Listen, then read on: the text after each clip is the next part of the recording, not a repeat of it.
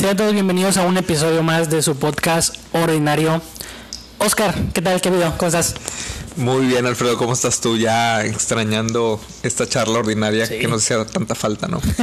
ya el, por cuestiones del destino o por hueva de los dos, no pudimos grabar la semana pasada, Sí. pero ya estamos de vuelta otra vez. ¿Qué ha habido? ¿Qué ha pasado? Pues nada, nada, nada. Bueno, sí ha habido cosas relevantes en el mundo, pero te soy sincero, güey, traía un tema que quería platicar contigo, pero todavía estoy como que ¿Terminando de hilar o qué? de hilar y de acordarme, para serte sincero, que era exactamente lo que, lo que quería charlar contigo. Que de hecho, ah, ya me estoy acordando, a ver, aguántame, dame un segundo. Dale, dale, dale, dale, dale. De hecho, lo empecé a Ya, ya me acordé. Hay, hay- hay- ahorita hay un pedo con el tema de los asiáticos, ¿supiste? No. Yo veía a varios influencers y artistas gringos que No sigo en Instagram con el hashtag Stop Asian Hate. Ok. Detengan el odio asiático. Sí.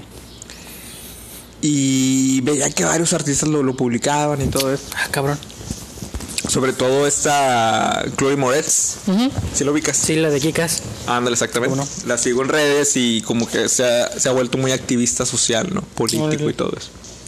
Entonces, cuando son ese tipo de temas, pues ella comparte mucho, da su opinión y demás. Y ella empezó a compartir mucho del Stop Asian Hate. Para serte sincero, ya lleva como dos semanas este tema, tengo entendido. No me había adentrado a preguntar o a indagar sobre qué trataba. Pero hoy volví a ver otra publicación de esta chica TikToker, Bella Porch, no sé si lo ubicas, Bella Porch. que es asiática. Famosilla. Creo que de hecho tiene como que el, el récord del TikTok con más likes en la historia. ah, creo que sí. Es la, la de Dab to the Beat, Dab Sí, to the Beat. exactamente. Ya. Tengo un crush con ella, por cierto. Ok. Este, pero ella, ella hizo un, un video igual expresando su opinión, sobre todo pues por la comunidad a la que ella Pertenece. pertenece. Sí. Ya es cuando entro a indagar sobre el tema y resulta que yo no me enteré, o será que no hice, bueno, al menos no, no llegó hasta mi a la información que yo indago. Por ejemplo, a diferencia del año pasado, me acordé del año pasado, ¿no? Con el tema de George Floyd, que, que, es- que lo llegamos Ah, a sí. platicar hasta aquí. Y que de repente, pum, todo de- así parecía hasta que le pusieron publicidad pagada para que te llegara. Exactamente, sí, sí, sí. Resulta que hubo otro tiroteo, güey. Ah, no sé exactamente en qué fecha, ahorita lo, si quieres lo indagamos, pero resulta que hubo otro tiroteo donde una persona en Atlanta Ok. valió varios eh, establecimientos, güey. Como en un centro, haz de cuenta, en el centro de una Ah, ciudad ok. en Atlanta. Ya. Y valió varios establecimientos como spas, lugares de masajes, una tiendita. Ok. Y daba la casualidad que toda la gente piensa que no es casualidad. Ok. Que, la mayoría de las personas fallecidas, porque sí, sí hirieron a muchas personas, este, este autor del, del- de la masacre, pues eran asiáticas, güey. Ok. Lo que indagué y lo que leí es que el mismo autor de todo este escenario admite que no fue por un tema racial. ¿Me explico? Pero. No, que no fue por un tema hizo- racista. ¿sí ah, pero pues todo lo que hizo fue hacia una misma etnia, ¿no? Ex- la sea, mayoría, bueno, exactamente, la mayoría. Entonces ahorita está como que ese debate, pero independientemente de ese debate, eh, salió como que a relucir la parte de las protestas, ¿no? La parte de, de muchos, muchas personas en Estados Unidos están de la comunidad, sobre todo asiática, pues están protestando, ¿verdad? Sobre tengan este odio que se tiene hacia la comunidad asiática. Sí. Pero digo, lo curioso está en que el departamento de policía, el FBI, no sé, todas las, la- la- Dependencias. las dependencias o gremio que, que, involu- que involucran en todo alrededor de este acontecimiento, pues están exponiendo la declaración del mismo Pues sí. terrorista, por así decirlo. Realmente no fue por un tema racial, o sea, y no sé si a lo mejor ya lo estén evaluando o algo por el estilo, pero es como de que... Pero bueno, independientemente de eso, ha, ha estado surgiendo que, o más bien ha estado tratando de intensificar el hecho de, de, de parar este movimiento, ¿no? De, de, Ok. de tener el odio asiático. Sobre todo también porque al parecer también lo están relacionando con el tema de que en Estados Unidos por el tema racial, Ajá. ha habido un incremento de ese odio a los asiáticos porque el tema de la pandemia, güey. Ah, ok. Todo el mundo relaciona, Sí. o más bien dice que los culpables de esta pandemia, pues son los asiáticos. Y pues me puse a pensar y dije, no dudo que ha de haber americanos y hasta mexicanos, definitivamente. ¿Qué creen en eso? Sí, o sea que le echan toda la culpa de la pandemia a, a una comunidad en sí. Que, que sabemos de antemano que la comunidad asiática, pff, estás hablando de muchísimas nacionalidades, ¿no? Sí. ¿Qué opinas de eso? ¿Qué opinas del hecho de que cuando sucede un acontecimiento, para bien o para mal, las personas lo aprovechan para hablar sobre otros temas que pueden estar relacionados, para por eso lo menciono, para bien o para mal, pero definitivamente a lo mejor puede ¿cómo se le puede decir? distorsionar el mensaje tal vez. O sea, entiendo la relevancia de vamos a parar este, este odio hacia los asiáticos porque a lo mejor sí era un problema social que nos estaba invadiendo. Pero realmente parte de esta posibilidad. O sea, realmente el autor no fue, un- no fue por un tema racial. Pues sí, por, porque lo dice. O sea, él está diciendo que no fue por Mm, racismo. Exactamente, a lo mejor fue casualidad que, que, que, que estuvieran así. Por ejemplo, si en Estados Unidos, Sí. aquí en Bronzeville, cruzando el charco, o alguien por razón alguna intenta hacer algo parecido en el centro, pues la mayoría de las tiendas son. De hispanos o hay hispanos. No, no, no, también comunidad asiática. güey. Ah, es verdad, sí. El- También como, comunidad como, asiática. como coloquialmente aquí les llamamos los chinos, ¿no? Sí, la tienda de los chinos. Sí. Eso es muy racista, güey. Eso es muy racista. Entonces, eh, Y sí. O sea, vete tú, o sea, vamos a partir desde el punto del de que, ok, tienes razón, no era por un tema racial, simplemente el tipo eligió un lugar y donde casualmente, pues la mayoría de, de los, de los lugares afectados, pues era, había comunidad asiática. Esto ocasionó que, que pues la gente esté diciendo, detengan el odio hacia los asiáticos, por todo este tema que engloba el tema de la pandemia, el tema pues del racismo que hay en Estados Unidos, que de entrada es un tema muy impregnado y arraigado desde hace mucho tiempo. Sí. Fíjate, es curioso que me, que me comentes esto, porque yo en su momento, te estoy hablando de ya hace años, conocí a un. a una persona que vivía aquí en Matamoros y trabajaba en, en Bronzeville, en Estados Unidos. Este, era, era un buen amigo. Eh, por X o Y, razones el tiempo, dejamos de frecuentarnos y pues X, ¿no? eh, la amistad dejó de ser tan fuerte como lo era antes. Y en alguna ocasión, y te digo, contándome todo esto, él, él me dijo, la neta, yo sí odio a los chinos. Y yo me quedé Cabrón, ¿por como que, sí, como le dice, no sé, güey, no, yo veo un chino y lo detesto, no sé por qué. Me caga, me caga cómo hablan, me caga cómo se ven. No sé si sea, disculpa que te interrumpa, Sí. pero no sé si sea el efecto Mandela, pero yo también he escuchado gente decir eso. De que me cagan los chinos. Sí, pero abiertamente, güey. ¿Por qué? No sé por qué, güey, pero no los puedo ver. Sí. Y, no y se me hace extraño que me digas güey. Sí, sí, sí. No, no te estoy hablando de dos, tres, cuatro, no, o sea, si te estoy hablando de unos 10 años ya. y, y el vato lo dice y pues sí se veía un poco en la cara el, el enojo, el desprecio hacia, hacia esa comunidad.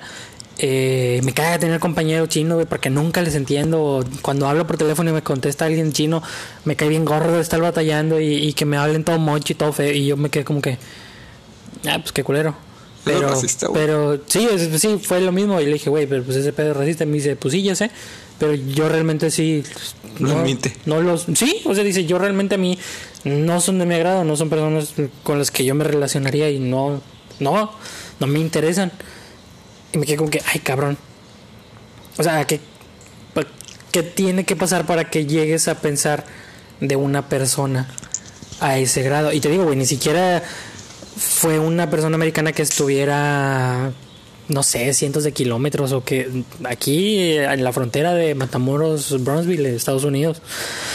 Me quedé muy sorprendido y sí me quedé como que, ok. Y quedó como eso, como un- una historia simple que te cuenta alguien y, y- y ya, ¿no? no Nunca le di una mayor importancia. Pero quizá, güey, este pedo que me dices que de repente agarró mucho vuelo o que se empezó a hacer más conocido de lo habitual Sí. después del, del, del atentado que, que ocurrió. Quizás sí haya arraigado ahí algo que... Pues, pues es que Estados Unidos es racista, güey. Sí, Es totalmente. Ya así nada más, es, es racista, no, ya no ve quién ni por qué, ya es como que tú no eres de los míos, eh, tú eres negro, eh, te odio, tú eres este hispano, te odio, tú eres chino, te odio, tú eres... O sea, güey, sí, pues mucho pinche odio, ¿no? Sin embargo, no sé, güey, se me hace muy... Muy... Muy friki del... El que yo haya experimentado en algún momento ese odio americano, digámoslo así, para ponerle un algo, güey. El, el racismo, verlo cara a cara, frente a frente. Y lo que se me hace más raro es que la otra persona no sepa por qué. Que simplemente, o el hecho de decir, pues, pues es que yo lo odio.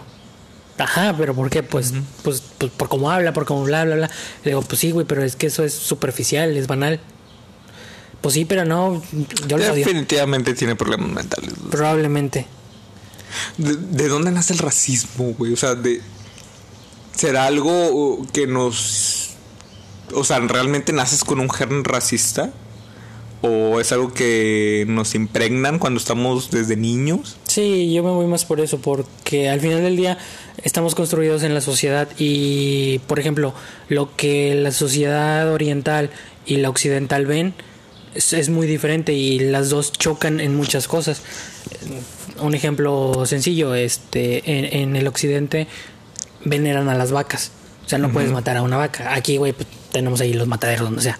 Claro. Entonces, este, tiene mucho que ver la cultura, tiene mucho que ver de dónde estamos, quiénes somos. Y la neta, güey, pues no sé si a ti en algún te lo pregunto, güey, en algún momento te han tratado o han sido racistas contigo, por ejemplo, cuando vas a Bronzeville o a McAllen o aquí a Estados Unidos. ¿Te ha tocado algún Fíjate que no. De momento no, no tengo como que alguna experiencia vivida donde haya dicho de que ah, me trataron mal por ser mexicano. Me explico. En ningún momento, fíjate. Ya. Gracias. ¿A ti sí?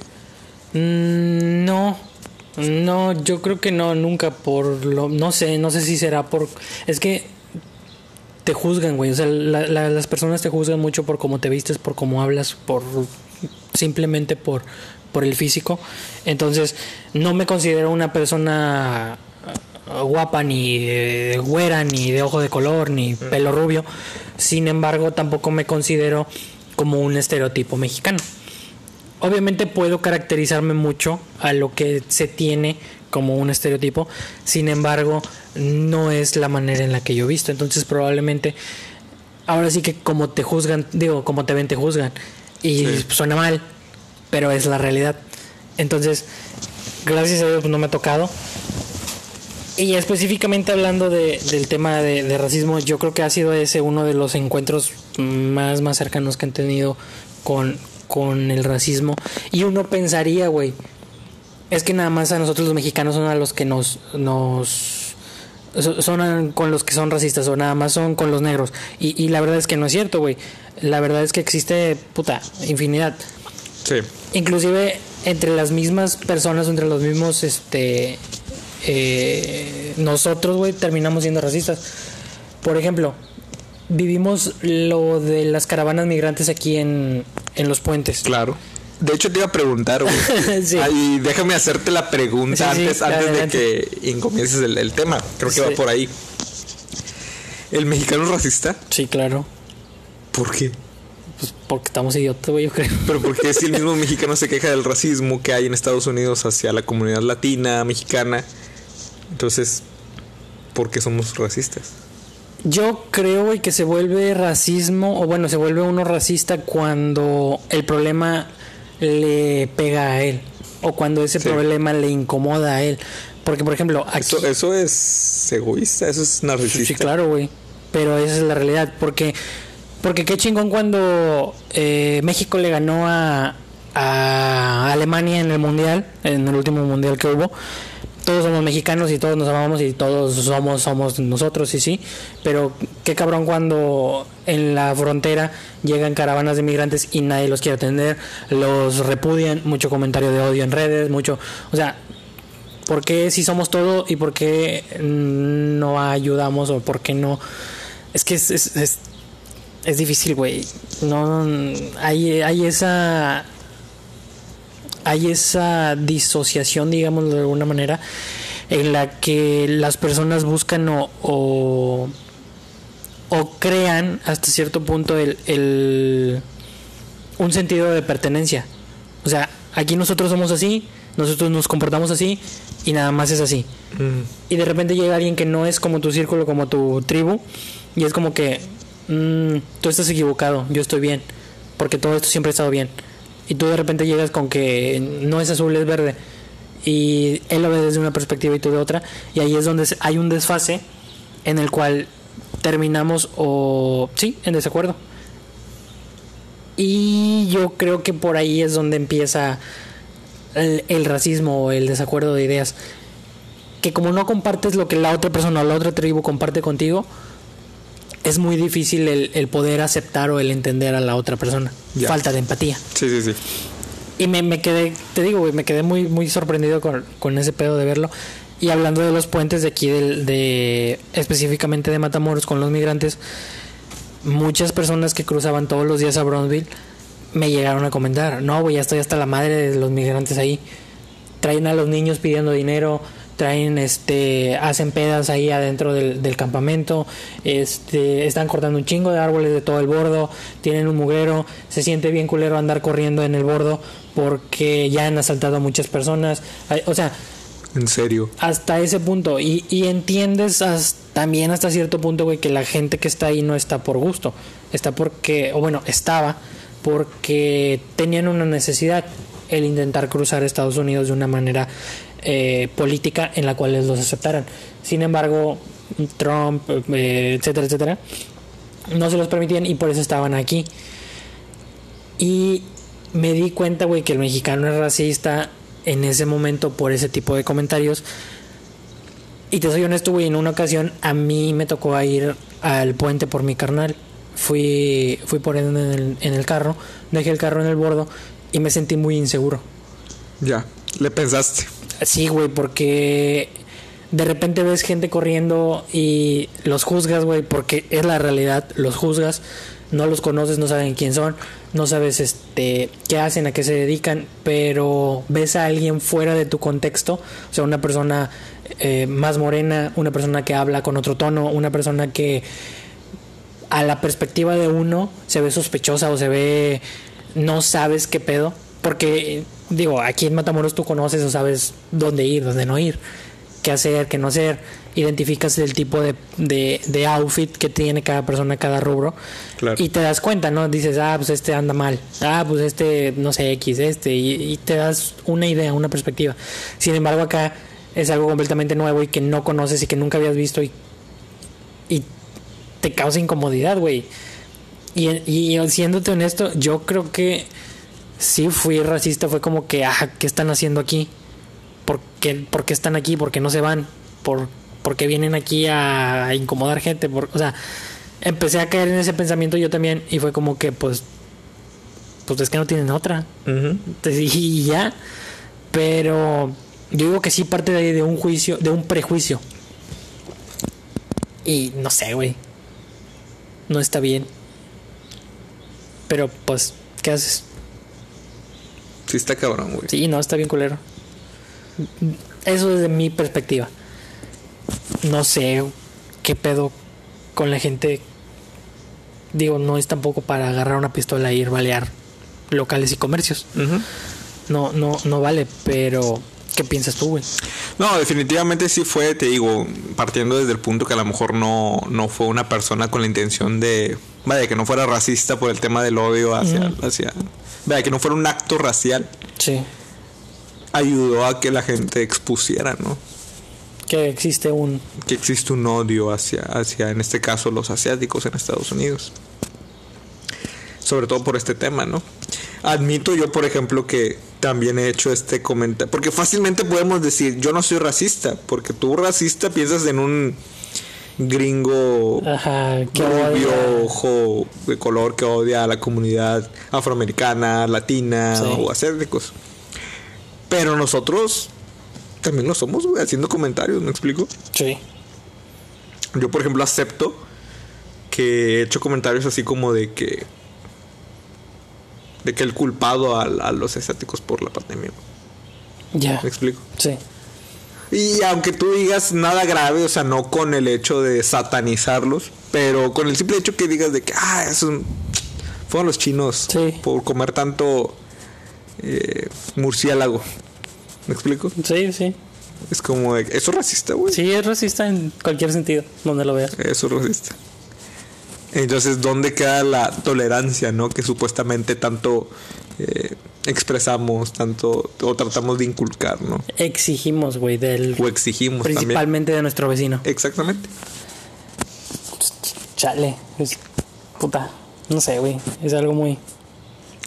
Durante la semana estuve también pensando en otro tema que se pudiera relacionar con este. Y- y de hecho ayer hice una reflexión y la publiqué. Porque también nace de un comentario de- en, en una entrevista, bueno, no era una entrevista, es el programa de este Franco Escamilla, que ya lo hemos mencionado aquí, que es el de Sí. Sígueme el viaje con Macario Brujo. Y estaban hablando sobre las perspectivas, ¿no? Cosa también que ya hemos hablado aquí, pero no presentadas desde este punto o desde esta manera. Pero el hecho de decir, a veces somos intolerantes porque creemos que es que tenemos un gran problema de narcisismo, güey, todo el mundo, yo creo. Y, y cre- creemos o queremos que todas las cosas salgan como a nosotros nos gustaría que sucedieran, ¿no? Claro. Se nos olvida en muchas ocasiones que pues vivimos en un plano con muchas personas, güey. Y que ahora sí sale esta frase, ¿no? De que cada cabeza es un universo, güey. Y sí. Y literalmente. Pero el hecho de pensar que no van a, no van a salir las cosas como tú quisieras, güey. Eso te hace narcisista. Entonces Franco y Macario estaban dando un tema. Y de ahí nace esta reflexión que hago que dice que con la analogía de que todos vivimos una película. Todos somos protagonistas de nuestra propia película. Todos, güey. Así como yo estoy viviendo mi película biográfica y yo soy el actor principal, tú eres el, tú eres el actor secundario De tu película. de mi película. Sí. Pero yo soy el actor secundario de Sí. tu película. Entonces yo hago la reflexión empezando diciendo, ¿quién quiere ser el villano de su propia historia? Nadie, güey. O sea, realmente tú eres el héroe en tu historia, yo soy el héroe en mi historia, ¿me explico? Sí. Entonces, partiendo desde esa premisa, nadie actúa mal deliberadamente. Si alguien te daña, si alguien te hace algo, a ti te cala, güey, ¿no? Te cala y dices, Lo normal. Sí. qué culera persona, qué culera persona. Me hizo daño.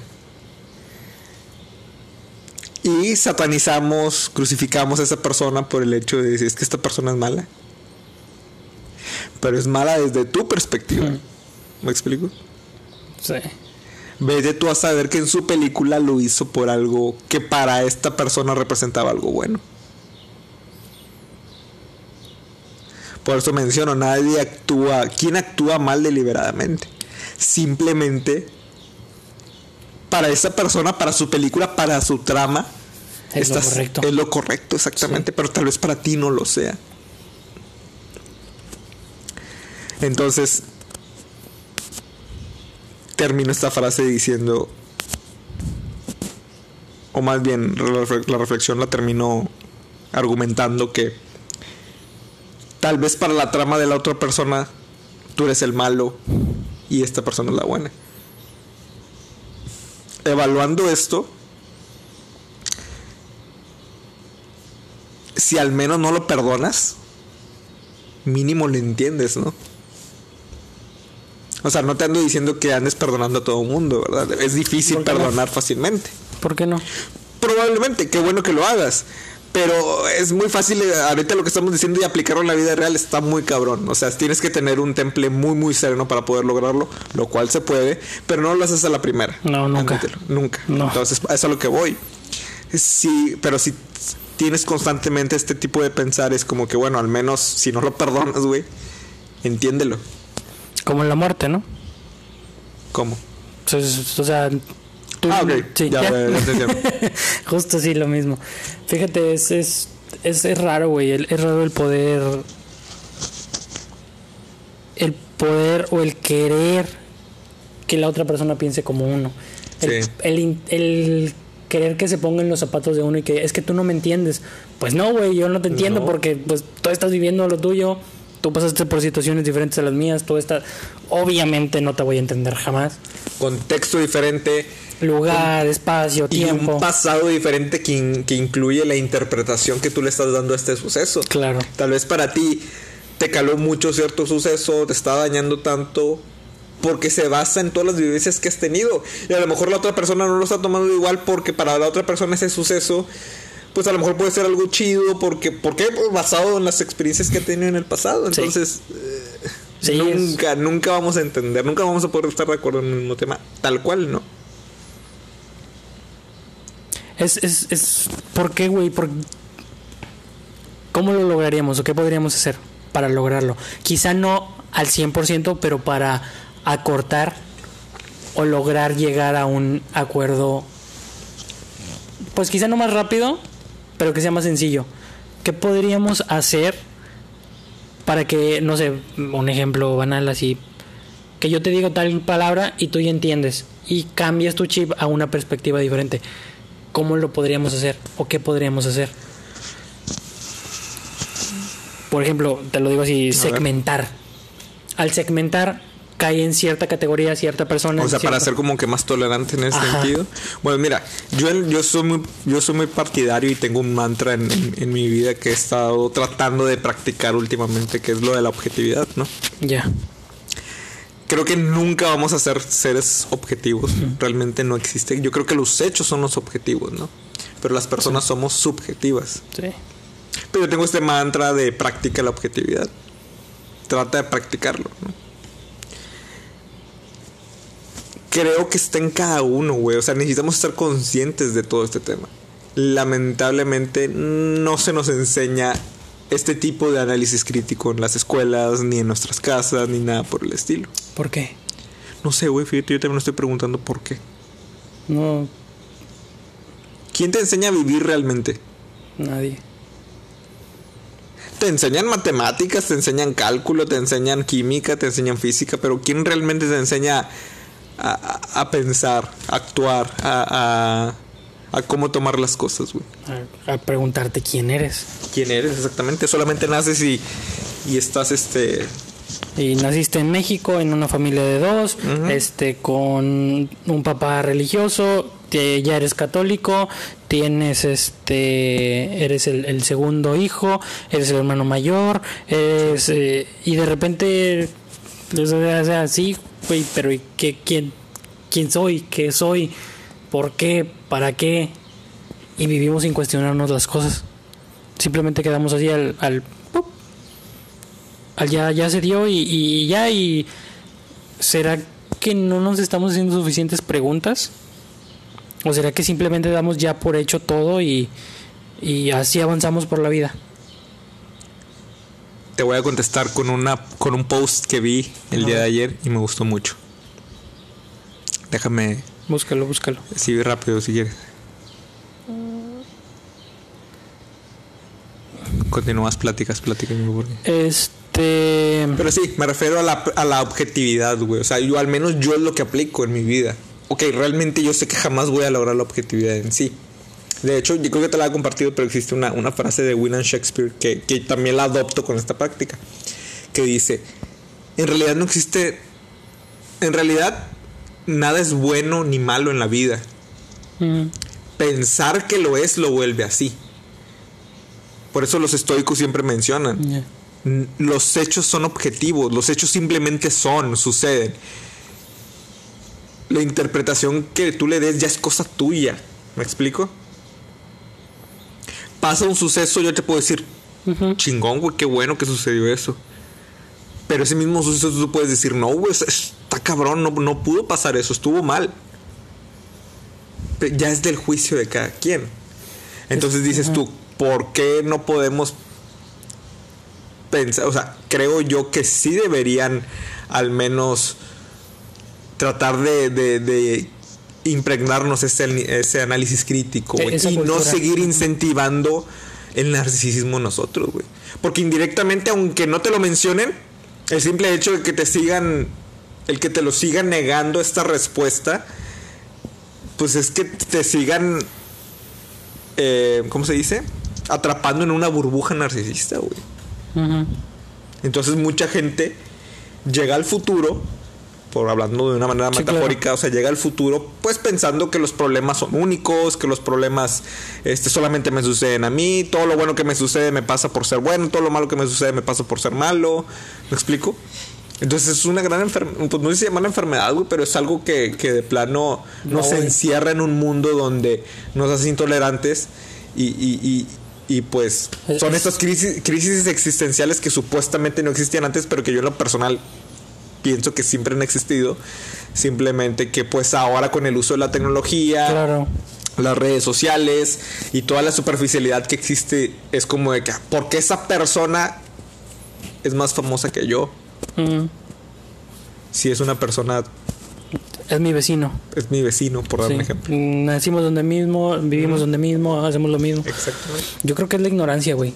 Es el desconocimiento que tenemos nosotros de muchísimas cosas que, pues, puta, güey, obviamente nadie conoce todo. Sí. Y tiene, tiene mucho que ver el, el, el que no. El que no entendemos o el que desconocemos por ignorancia muchas, muchas, muchas cosas. Me acordé del meme, güey, no sé si lo has llegado a ver. ¿Cuál? De donde está Bart y Lisa en una. En una. Con un planicie. Y. Y Lisa le pregunta a Bart. Bueno, en el meme dice: ¿Ella te habla o solo te escribe? Y sale luego Bart en, en abajo, como que. o sea, Ah, que ya, creo que ya. de, de, de- o sea, realmente, ¿qué contexto tiene? O sea, ¿qué está pasando? O sea, ella te habla, solamente te contestan. Ajá. Ya. Y, y, y sí, sí es cierto, o sea, ¿qué perspectiva tú le estás dando a lo que está pasando? Sí, sí, sí, totalmente. Encontré lo que te quería decir. A ver. Que, que, que, que creo yo que es la respuesta también a esta, este cuestionamiento, ¿no? Que, que creo yo que nace en el de que no nos conocemos, güey, realmente. No nos enseñan a conocernos. Sí. Nos enseñan a, a- a- a, entre comillas, incluirnos en una sociedad, Ujú. pero evitando el autoconocimiento, güey. ¿Quién eres tú y qué es lo que representas en el mundo? Y está este discurso de que tú eres una persona única, eres especial y eres... ¿Me explico? Sí, pero si todos, Realmente son, no, güey. si todos son únicos y todos son especiales, nadie es único y nadie es especial. No, güey. es una paradoja. Es una paradoja totalmente Sí. Nadie en el mundo es especial. Sí. Y me encontré con una publicación que me gustaría hilarlo con este tema que a lo mejor va un poquito muy separado, pero creo yo que, que sí lo podemos unificar. Que es la falta de este autoconocimiento, ¿no? Y, y eh, una psicóloga que sube cuáles son los mitos sobre la terapia, güey. Ok.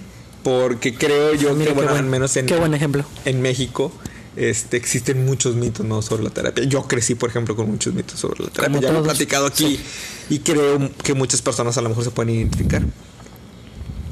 Esta, esta psicóloga dice el primer mito, ¿no? Que es la terapia es para locos, güey. Yo viví con eso, güey. Yo lo he escuchado muchas veces. Yo de mi papá lo escuchaba, güey, desde muy pequeño. ¿Me explico? Entonces, y yo lo he platicado aquí antes, a mí se me inculcó Ajá. que la terapia es para alguien malo. Ok. Que el psicólogo es alguien. No alguien malo, sino más bien que tra- trabaja a personas malas. Sí.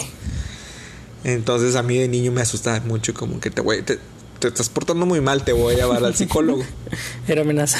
como amenaza. güey. Y yo le tenía miedo al psicólogo, ¿no?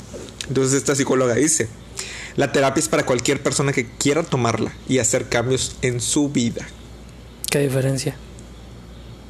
Cuando las personas piensan eso, ¿no? Que realmente la terapia solamente van los que tienen problemas mentales, ¿no? Entre comillas. Sí, que están locos, están enfermos y que Sí. no, nadie más los puede curar. Ajá, entonces Sí.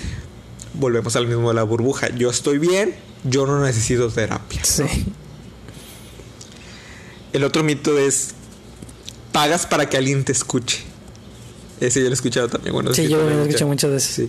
Yo, ¿por qué voy a ir a un psicólogo? Es como pagarle a alguien para que me escuche. Para eso tengo mis amigos, para eso tengo mi familia. Pues sí. Lo, lo escuché de un primo, güey, me acuerdo. Ya. Me, dice- me decía, yo no creo en la, en la terapia. Porque, ¿para qué voy a ir a pagarle a alguien que escuche mis problemas? Y la, la psicóloga contesta. Contesta. La psicoterapia es un proceso basado en la ciencia, donde se recaba información útil para mejorar la calidad de vida del paciente. Se nos olvida que la persona con la- a la cual le estamos hablando, güey, es una persona estudiada. Claro. Es una persona que estudió, al igual que tú, profesionista, también un- estudió una ciencia. Sí. Una ciencia por cuatro años y medio, cinco años, y aparte se especializan y demás. Entonces, obviamente va a traer algo que tú no sabes. Obviamente va a traer algo que tu amigo, tu mamá, tu papá, tu primo, algo. Nunca van a alcanzar. Exactamente, güey. Entonces se nos olvida que no le estás pagando a otra simple persona para que te escuche. O sea, te- le estás pagando a una persona para que te evalúe. Sí. ¿Me explico? Es muy diferente. muy muy diferente que va conectado al siguiente punto, al siguiente mito. Dice, ¿para qué voy a terapia si puedo hablar con mis amigos? Ya. Que era lo que yo te decía. ¿Cómo pretendes comparar el, el análisis, el- el- toda la experiencia de un psicólogo, pues con la experiencia superficial que tiene algún amigo, ¿no? Que algún amigo puede tener buenas intenciones de ayudarte, lo que tú quieras, pero nunca te va a decir lo que realmente tienes. Ah, Ahí te va, güey. ¿Cómo te puede ayudar alguien de tu misma edad, de tu mismo nivel, de tu cuando él está pasando por exactamente los mismos problemas Sí. que tú y no los ha resuelto? O sea, es muy difícil. Obviamente funcionan como un apoyo, Claro. pero no es lo que necesitas. Como un desahogo, tal vez. Y ya. O sea, ya. no pasa de ahí, güey. De hecho. Y yo lo viví también en carne propia, güey. O sea, yo también con problemas que ya lo hemos platicado aquí de eh, finales del año 2019, todo el 2020. Yo me desahogaba con, con personas muy cercanas. Contigo fue, por ejemplo. Sí, Con mi madre, con otros amigos. claro. Pero la primera vez que yo pisé la terapia, güey, o sea, que fui con un, con un terapeuta, me empezó a decir cosas que ustedes jamás me hubieran dicho, güey. ¿Me explico? Claro. Que este, yo me puse a pensar, esto jamás me lo hubiera dicho Alfredo, esto jamás no me lo hubiera dicho Samantha, esto nunca jamás me lo hubiera dicho mi mamá, güey. Sí, claro. Porque eran, son temas ya más profundos, son temas psicológicos, güey. Porque sí. Y ella contesta, puede que te desahogues con tus amigos, ¿eh? pero no son expertos en temas psicológicos. Y eso es otro pedo. Es otro pedo, es una ciencia, como, como lo hemos dicho. Y, y hay otro mito, otro mito que es, supuestamente es positivo, que es Ah, ok. la psicoterapia te va a arreglar. O sea, es como que yo voy a la Ah. terapia, voy a pagar tanto. Y se soluciona todo. Se solucionan mis problemas en la vida, ¿no? Pues por algo estoy pagando, dicen las personas. Pero no, güey, es algo que yo también aprendí mucho en, en- en su, en su momento, ¿no? Al momento cuando estás autoconociendo. La, y contesta la psicóloga, la terapia es un trabajo conjunto entre paciente y psicólogo. Por el simple hecho de asistir no vas a lograr un cambio en ti. Si vas al gym, pagas tu mensualidad, asistes todos los días y no haces ningún ejercicio, vas a terminar igual. Exactamente. Lo mismo pasa con ese ejemplo. Exactamente. Y de hecho, los psicólogos no te aconsejan, güey. O sea, los No. psicólogos no te dicen qué hacer. No. Porque tú eres el dueño de tu propia vida y de tus, de Sí. tus propias elecciones, ¿no? De tu propia decisión. Él simplemente va a evaluar qué es lo que está sucediendo, ¿no? Basado en lo que tú le platiques. Sí, Ya tú con ese diagnóstico, con esas respuestas, tú vas a decidir qué vas a hacer, ¿no? exacto. Pero qué chingón que estés pagando para que alguien te diga qué es lo que realmente está sucediendo en, en el trasfondo, ¿no? De, de tu, Te da, te da ese contexto que no tenías tú. Te da otros ojos, güey, Sí, sea. porque tu visión realmente Sí. tiene una limitante como la de todo mundo. Pero cuando entra una persona que no tiene un contexto tuyo, que no tiene un juicio, que no te conoce, que y te da una crítica realmente concreta de acuerdo a lo que tú le has platicado, le has dicho, sin ningún juicio es donde caes en cuenta de que pues sí, o sea, realmente me ayuda mucho a, a- a ver lo que yo no veo. Para eso. Totalmente. Sí. Yo, por ejemplo, lo visualizo así como de que existe el consciente y el inconsciente, ¿no? Digo, los mismos psicólogos lo, lo- lo estudian y todo eso. Sí. Tú vives con el consciente siempre, ¿no? Sí. Tú eres el consciente, el inconsciente no lo puedes percibir. Sí. Ellos pueden percibir el inconsciente. Sí, no, Por- pero para eso se para eso lo estudian, para poder ver el inconsciente. Entonces, mucho de tu actuar es inconscientemente. La mayoría. Entonces, al tú hablar, al tú narrar, ellos logran detectar el inconsciente y te dicen, es que tu inconsciente hace esto. Y tú Pero como no, que, es- pero no, yo. Sí, mira, porque hiciste esto, esto y esto, y tú no te das cuenta, pero es inconsciente lo que estás haciendo. Y te quedas. Ah, entiendes- Ajá, y regresas a ti mismo y dices: ¿Sí lo estoy haciendo? ¿No lo estoy haciendo? ¿Es verdad? ¿Es mentira? Y te quedas como que: Ah, creo que sí. Ok. Y empiezas a detectar cosas que tú no ves. Sí. Eh, para eso es la terapia, güey. Para eso es la terapia. Exactamente. De los últimos mitos, ella menciona que solo te aconsejan, Mm. supuestamente, ¿no? Que Sí. para qué pago, para qué voy, si para que alguien me dé consejos, mejor que me los dé alguien más, ¿no? Pero ella dice, la realidad es que el paciente aprende a ver alternativas o cuestiones que antes no consideraba. Y está padre, güey, porque volvemos a lo mismo, es el, el- el- el análisis crítico Sí. con el cual no se nos educa. Sí. ¿Me explico? Mm, lamentablemente tenemos que pasar por algún tema para poder ir a terapia y empezar a cuestionarnos. Eso. Cuando creo yo que desde niños deberían empezar a inculcarnos este cuestionamiento crítico. ¿no? ¿Por qué crees lo que crees? Sí. ¿Por qué haces lo que haces? ¿no? Y no tanto como para filosofar y no hacer nada en tu vida, al contrario. Para mí la filosofía es práctica, güey. O sea, para mí es cuestionate, pero para poder hacer algo. ¿Me explico? Y no solamente para quedarte pensando, ¿no? Porque hay personas que pueden decir, ¿no? Ven la filosofía como algo inservible, es que solamente puedes cuestionarte y se acabó. Pero realmente es. O sea, ¿realmente has usado la filosofía? ¿Realmente ¿Por qué, es, por qué, ¿Por qué está- piensas eso? por qué estás haciendo lo que estás haciendo, güey? Sí. ¿Me explico? Entonces, no se basan su- únicamente en consejos los, los psicólogos. O sea, realmente no lo pueden hacer. Pues no. Lo que ellos hacen es te ayudar al paciente a buscar alternativas. Y Noche de otra y ya. Sí. Ah, esta está súper chingona. Dice, fui a una sesión y no me sirvió. La gente dice, eso. Ay, sí. Eh, la, la psicóloga contesta, ¿cómo pretendes arreglar tantos años de tu vida en 50 minutos? Eso, güey. Eso. El punchline.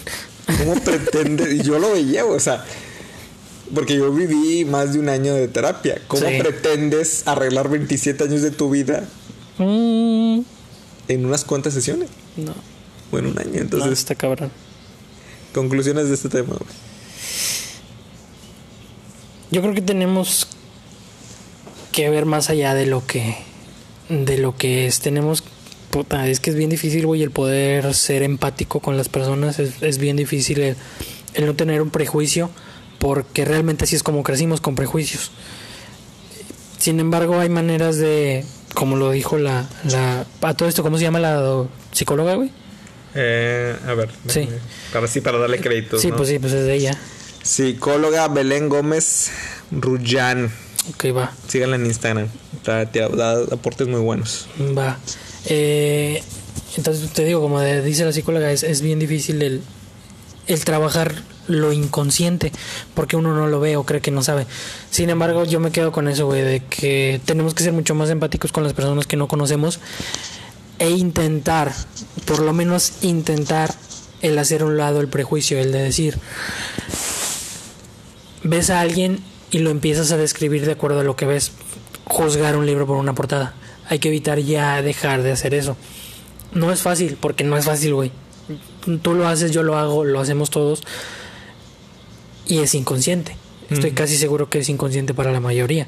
Sin embargo, si todo el tiempo estamos pendientes de ese tipo de, de acciones, creo que podemos mejorar, aunque sea nosotros y nuestro círculo cercano.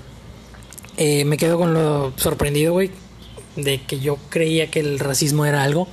Sin embargo, hasta que lo vives en carne propia, te das cuenta realmente de lo que es el racismo. Sí, Está bien cabrón. totalmente. Bien, bien cabrón. Y, Y por más mínimos comentarios que hagamos, güey, son racistas. Sí, no Pero lo que te decía, lo más que se me, lo más rápido que se me viene a la mente, lo más reciente es eso. O sea, echarle la culpa realmente a los asiáticos por la pandemia. Sí, Eso es racista. El hecho de de realizar un comentario negativo hacia un género, hacia una raza, Mm. más bien. sí. Eso es es un tema racial, güey. Y eso es racista. Sí, cómo no. Tus conclusiones. Pues, gente, solamente eh, mi conclusión como creo que cada podcast. Eh, vayan a terapia, Sí. autoconózcanse, porque realmente, por más que tú digas, yo me conozco, no es cierto, güey. Nope. No te conoces, conoces tu consciente, Eh, pero hay más ahí. Entonces, mucho.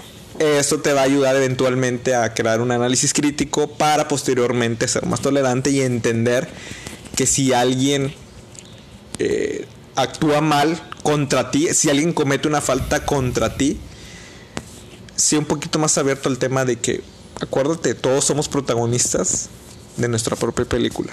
Tú eres el protagonista y los demás son los actores secundarios en el reparto.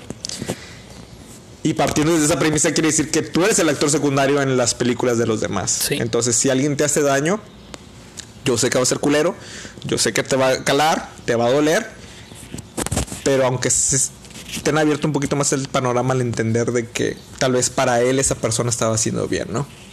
A lo mejor no lo perdonas, pero mínimo lo entiendes.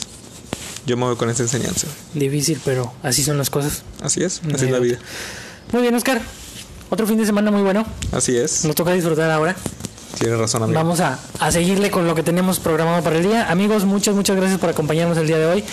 Aquí vamos a estar, este, vamos a intentar que sea cada semana. Totalmente. En dado caso que no se Hemos pueda, andado un pues, poco perdidos, pero ya va a continuar. pero vamos en camino, ¿ok? Entonces con eso nos despedimos. Hasta luego, amigos. Bye.